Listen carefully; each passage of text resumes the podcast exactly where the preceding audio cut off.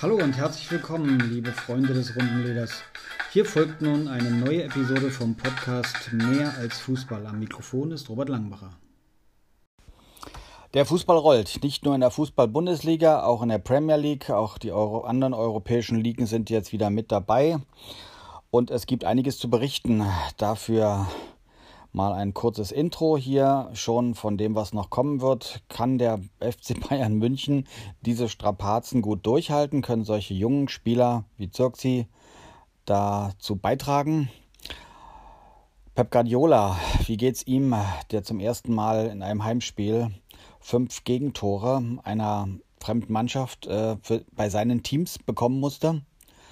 Und Bayer Lorzer, jetzt nicht mehr Trainer von Mainz 05, Tja, warum eigentlich? Was läuft denn da jetzt ab in der Karnevalshochburg? Und ja, was ist mit Lionel Messi? Wie spielt er? Wie ist er dabei? Dazu mehr hier in diesem Podcast, in dieser Episode dieses Podcasts. Danke für die Aufmerksamkeit der FC Bayern München. Manche hatten es schon gesagt, aus dem Team, außerhalb des Teams, das ist schon eine ganz große Belastung, vor allen Dingen für die Nationalspieler in der Mannschaft. Bis, zu, ähm, ja, bis zum Jahresende, nicht nur bis Weihnachten, bis Jahresende sind es alle drei bis vier Tage ein Spiel. Und das scheint dann doch stärker an der Substanz, ähm, ja, mehr Substanz zu kosten, als man sich vielleicht gewünscht hätte. Die kurze Pause auch nach dem Champions League-Finale, bis es wieder mit der Bundesliga losgeht, dachten alle, hat der FC Bayern München einfach so weggesteckt. Nach dem 8 zu 0 gegen Schalke 04 am letzten Wochenende waren sich alle sicher, das gibt jetzt wieder einen Durchmarsch. Alle, die gegen Bayern spielen oder die nach München fahren, haben schon vorher etwas in der Hose. Und da musste dann erstmal ein Hönes kommen, um der Sache einen anderen Rhythmus zu geben. Lewandowski war auf der Bank, sein junges Pendant, der Joshua, im Sturm, der konnte es leider nicht so richten. Er machte keine so gute Figur wie in manchen Spielen, wo er ganz am Ende eingesetzt wurde oder eingewechselt wurde. Er blieb farblos. Das lag natürlich nicht nur an ihm, das lag vor allen Dingen an der Hoffenheimer Mannschaft und an eben Hoeneß. Sebastian Hoeneß, der neue Trainer von den Hoffenheimern aus Sinsheim, der stellte seine Mannschaft auch nach den Strapazen, die der FC Bayern hatte, glaube ich, sehr gut ein und sagte ihnen, ihr müsst draufgehen, ihr müsst sie äh, attackieren, ihr müsst sie unter Druck setzen, die sind müde. Und so war es dann auch. Und deswegen kam es zu einem von vielen, glaube ich, in dieser Höhe nicht erwarteten Sieg von Hoffenheim gegen FC Bayern München von 4 zu 1. Kramaric, der zuletzt immer getroffen hatte, hat diesmal auch getroffen, aber nicht am Anfang. Da waren es noch zwei andere. 4 zu 1, das ist sehr, sehr deutlich. Der Ehrentreffer von Kimmich, der war, hm, er kam vor, er sah sehr schön aus, aber es gab nicht so viele Chancen. Es gab ziemlich ruppige Zweikämpfe, es gab viele Fouls, es gab viele Spielunterbrechen. Emin Bicakcic musste auch ziemlich schwer verletzt dann vom Platz runter. Auffällig war dabei, dass Hansi Flick sich persönlich um ihn gekümmert hat. Ich weiß gar nicht mehr, ob er noch damals als Trainer auch von den Hoffenheimern schon Kontakt hatte zu ihnen und deswegen auch diese Nähe gesucht hat, als er Bicakcic vom Platz geholt wurde. Eine schöne Szene, aber letztendlich war es kein schönes Ergebnis. FC Bayern München ging unter. Hoeneß hat den Sieg geschafft macht natürlich ja den ersten Menschen, die ganz weitsichtig äh, sein wollen, natürlich schon Hoffnung auf mehr nach der Devise Lasst den Sebastian. Mal gut, noch in Hoffenheim, vielleicht noch in einer anderen Station noch irgendwie viele, viele Trainererfahrungen sammeln und dann gibt es irgendwann auch einen Trainer mit dem Namen Hoeneß beim FC Bayern München. Aber das ist im Moment viel zu weit gedacht. Lassen wir ihn einfach mal die Saison spielen. Auf jeden Fall ist dieser Einstieg gelungen. Hoffenheim ist ganz an Tabellenspitze dabei und ähm, grüßt von dort aus die anderen Mannschaften. Der Dämpfer, den sich ja manche gewünscht haben, dass der FC Bayern München nicht einfach durchläuft, der ist jetzt gekommen. Und erstaunlich, dass sie trotzdem ein sehr, sehr gutes Torverhältnis haben von 9 zu 4, eben weil sie Schalke so derb geschlagen haben. Ja, die Schalker. Die Schalker sind jetzt ohne ja, Wagner als Trainer. Den, der wurde entlassen, weil auch das zweite Spiel in dieser neuen Saison gegen Bremen verloren ging. Ziemlich ja, ziemlich mies, die Leistung der Spieler. Wir denken da nur für die, die die Fernsehbilder gesehen haben, vom Marc Uth, der irgendwie einen Meter von der ähm, Torlinie entfernt steht und dann auch auf Abseits ähm, zeigt. Also das macht deutlich, diese Mannschaft ist ein bisschen konfus, also nicht nur er in der Situation. Sie haben sich auch den Bremern gegenüber, die im letzten Saison ja ein Abstiegskandidat waren, nicht sehr deutlich gewährt. Und ähm, ja, da muss mal wieder was Neues passieren.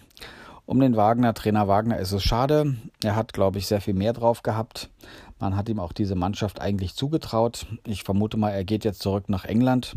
Da gibt es doch nochmal andere Verhältnisse. Das, was jetzt hier dievenartig in Frankfurt oder in Schalke los ist, das ist, glaube ich, für einen Trainer kein einfaches Feld. Und wenn wir schauen, wie lange die Trainer in den letzten Jahren bei Schalke waren, dann ist es eigentlich immer wieder so eine Art, ja, wie sagt man, so ein ganz besonderer Sitz, so ein heißer Stuhl, den man nicht lange für sich in Anspruch nehmen kann. Er ist nicht mehr da. Auch äh, Bayer Lotzer ist nicht mehr Trainer von Mainz 05.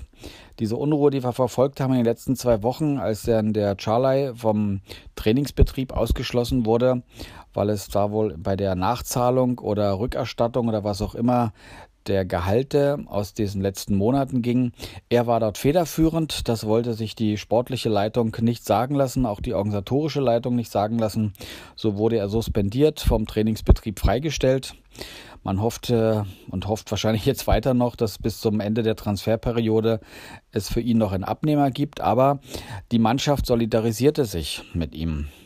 Und dieses Solidarisieren macht deutlich, da ist ein neuer Kräfteverhältnis in den Mannschaften. Wir waren es ja bisher immer gewohnt, dass dann die Mannschaften irgendwie ganz schlecht spielten, wie vielleicht jetzt eben Schalke, um vielleicht einen Trainerwechsel zu provozieren. In dem Falle war es so, dass man nicht nur gegen den Trainer spielte in Mainz, sondern dass man auch für einen äh, Spieler sich einsetzte, dass das Mannschaftsgefüge anscheinend jetzt irgendwie so dicht ist, dass sie gesagt haben, nein, liebe sportliche Leitung, das lassen wir uns nicht bieten und wir stellen uns da jetzt quer. Der betroffene Charley selber hat jetzt auch Rechtsmittel eingelegt. Der will sich nicht mehr vom Trainingsbetrieb aussperren lassen, sondern äh, klagt darauf, dass er wieder dabei sein kann.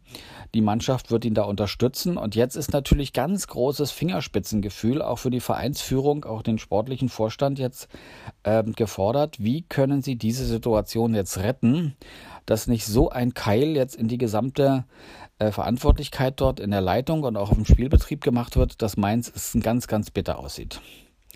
Da wird jetzt hm, ganz viel Know-how gefragt sein, ganz viel richtiges Händchen.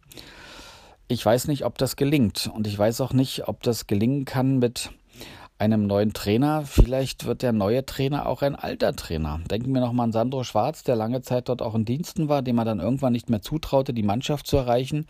Vielleicht könnte das ein stabilisierender Faktor sein um wieder zurückzukommen zu dem, was jetzt wirklich als Teamleistung nur zu schaffen ist, nämlich dass Mainz in der Bundesliga bleibt, dort einigermaßen gut abschneidet und die Spieler auch gerne mit dem Trainer unterwegs sind. Armin Bayerlotze also nicht mehr Trainer in Mainz. Pep Guardiola habe ich hier auch noch in diesem Intro-Foto mit erwähnt also aufgezeigt und dann auch im Intro schon erwähnt, dass es um ihn geht. Fünf Gegentore und das auch im eigenen Stadion. Das haben Mannschaften, für die er Verantwortung getragen hat, lange nicht bekommen. Wer hätte gedacht, dass es auch so eine derbe Niederlage im eigenen Stadion gehen kann. Leicester City war der Gegner. Vardy hat dreimal getroffen, dann die anderen, nachdem er nicht mehr auf dem Feld war. Da war deutlich zu sehen, dass dieses Team von Manchester City nicht eingespielt ist. Ähm, schauen wir den Trainerverlauf von Pep Guardiola in den letzten Jahren, fast Jahrzehnten jetzt an, dann merken wir, dass er eigentlich alle drei Jahre gewechselt ist. Jetzt ist er schon länger, nochmal ein Jahr länger in Manchester geblieben. Natürlich wird man ihm das mit viel, viel Geld schmackhaft gemacht haben, aber ich hatte ja schon vor der Saison gedacht und vermutet, dass es große Wechsel in Europa geben wird, dass Messi nach zu Inter Mailand gehen wird und dass Pep Guardiola dort auch Trainer wird. Das ist beides so nicht gekommen. Da habe ich total daneben gelegen. Messi durfte nicht weg. Da komme ich glaube gleich noch zurück. Und Pep Guardiola hat sich, glaube ich, irgendwo bequatschen lassen, doch länger in Manchester zu bleiben. Ich hätte ihm geraten, wegzugehen, weil schon das Abschneiden in der Champions League hat deutlich gemacht, sie sind nicht mehr so ganz oben mit dabei. Und auch mit diesem Team hat er es nicht geschafft oder das Team hat es auch mit diesem Trainer nicht geschafft, endlich mal in ein Endspiel der Champions League zu kommen. Das waren ja in diesem Fall andere Mannschaften. Paris hat es endlich geschafft. Die haben auch schon lange da in der Richtung äh, sich versucht. Aber Bayern München, die auch im, äh, im, Endspiel waren, haben schließlich dann ihnen wieder die Grenzen aufgezeigt. Auch wenn es nur ein 1 zu 0 war. Wie geht's aber weiter mit Pep Guardiola? War das nun ein kleiner Ausrutscher? Ist das Spielerpotenzial doch noch so viel besser? Ist einfach sein Team noch nicht ganz eingespielt? Wir wissen, letztes Jahr wurde der FC Liverpool mit Jürgen Klopp deutlich, deutlich Meister.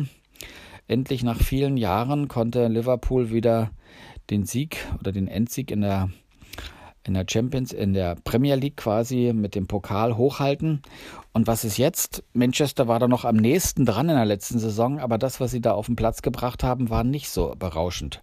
Klar spielt heute Abend noch Liverpool gegen Arsenal. Wir müssen noch schauen, was hat denn Liverpool drauf? Wie ist da das Gefüge? Aber ja, es ist einfach eine neue Saison. Wie wir es beim FC Bayern gesehen haben, wenn dann einfach zu viele Spiele sind, dann kann auch mal so ein Spiel verloren gehen.